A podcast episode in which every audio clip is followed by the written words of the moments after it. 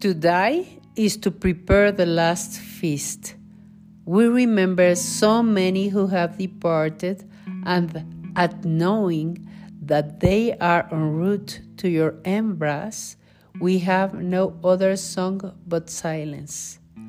So says a recently released song written by a Jesuit poet, Jose Mari Rodriguez Olaizola, and another Jesuit artist, Cristobal Fones, who set the music. What a great gift to celebrate this day, because they put into words what many of us feel and have felt in the face of death. This reality that all of us will live at one time or another but that sometimes we find it hard to talk about.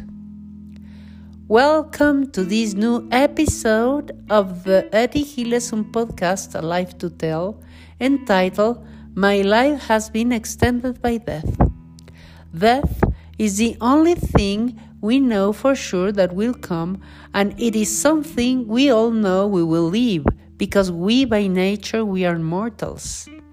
Etty Hillesum lived facing this reality. She was watching and feeling it getting closer every day, not in a natural way, but provoked and desired by others whose purpose was destruction and extermination.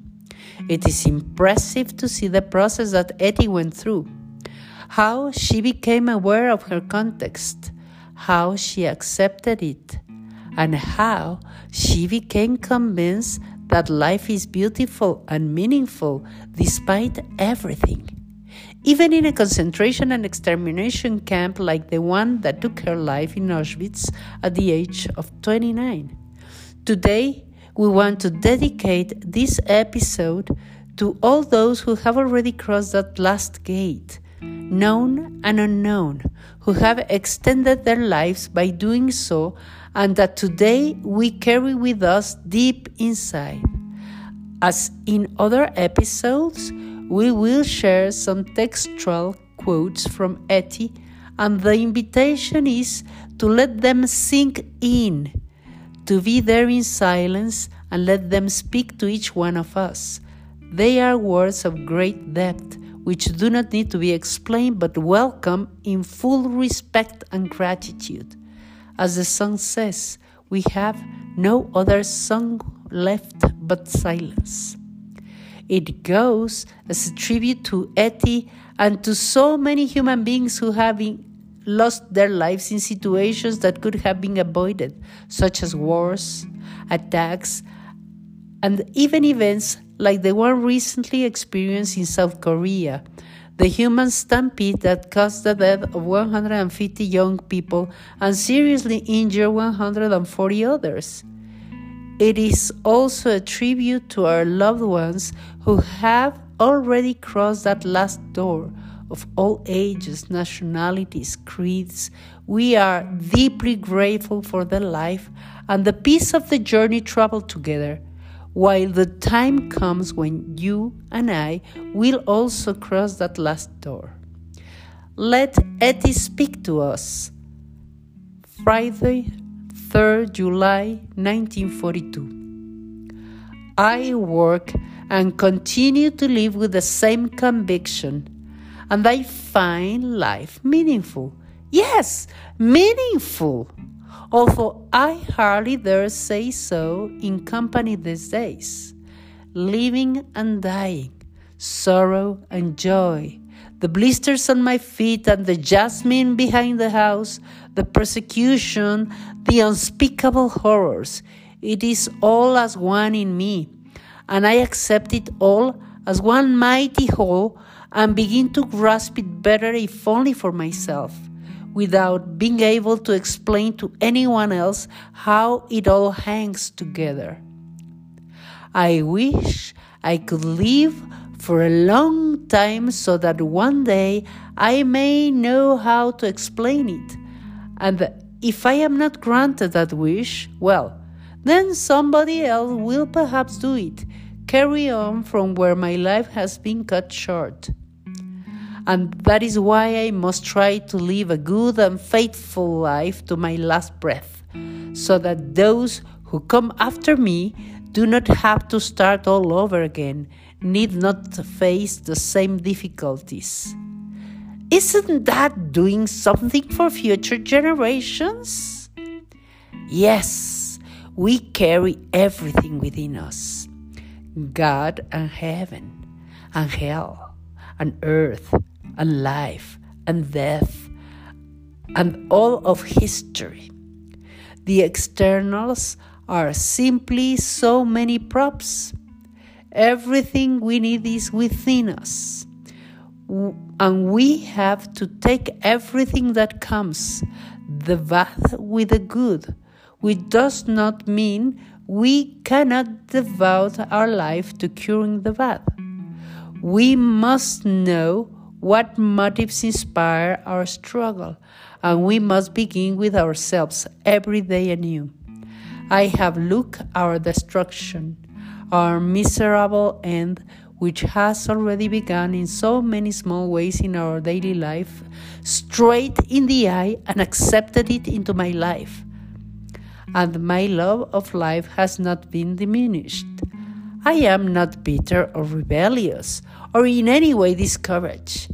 I continue to grow from day to day, even with the likelihood of destruction staring me in the face.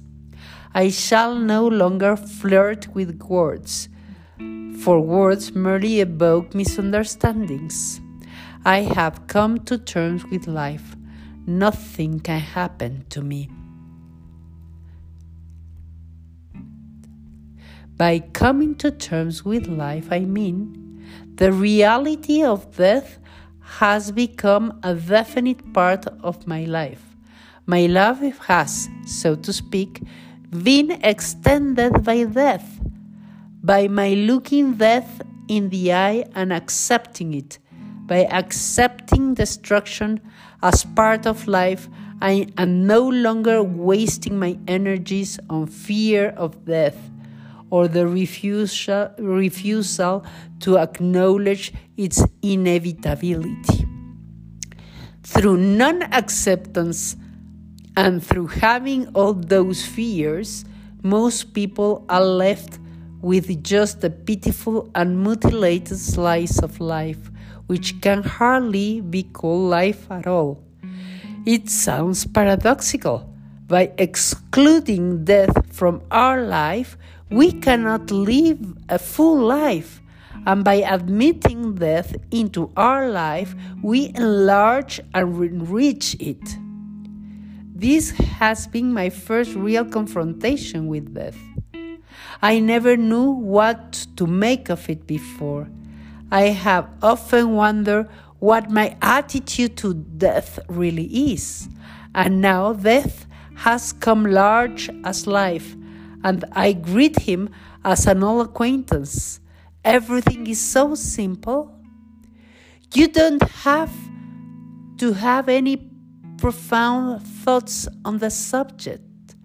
There, death suddenly stands, having slipped simply, unmistakably, and almost silently into my life.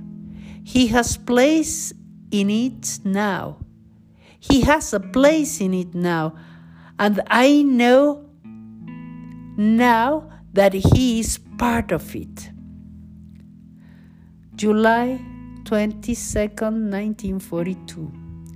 My heart failed a few times again today, but each time it came back to life. I say my goodbyes from minute to minute, shaking myself free of all outer things I cut through the ropes that still hold me bound. I load everything I need to set out on my journey. And in a letter to Henny Tideman, 11 September 1942, she said, The great work he has done on me, he has dug up God in me and brought him to life and I shall now go on digging and seeking God in all human hearts I meet, no matter where on earth that may be.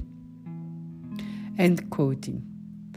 I invite you to keep in your heart these life experiences, experiences that Etty Hillesum has shared with us.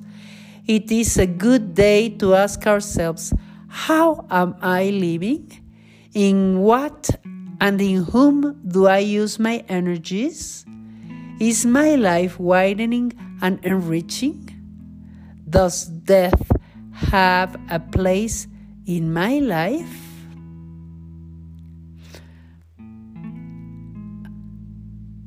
On October 20, Etty tells us Do whatever your hand and spirit find to do. Live every hour to the full and stop fussing about with your thoughts and fears. End quoting. Thank you for being here and joining us on this day. We will meet again next week.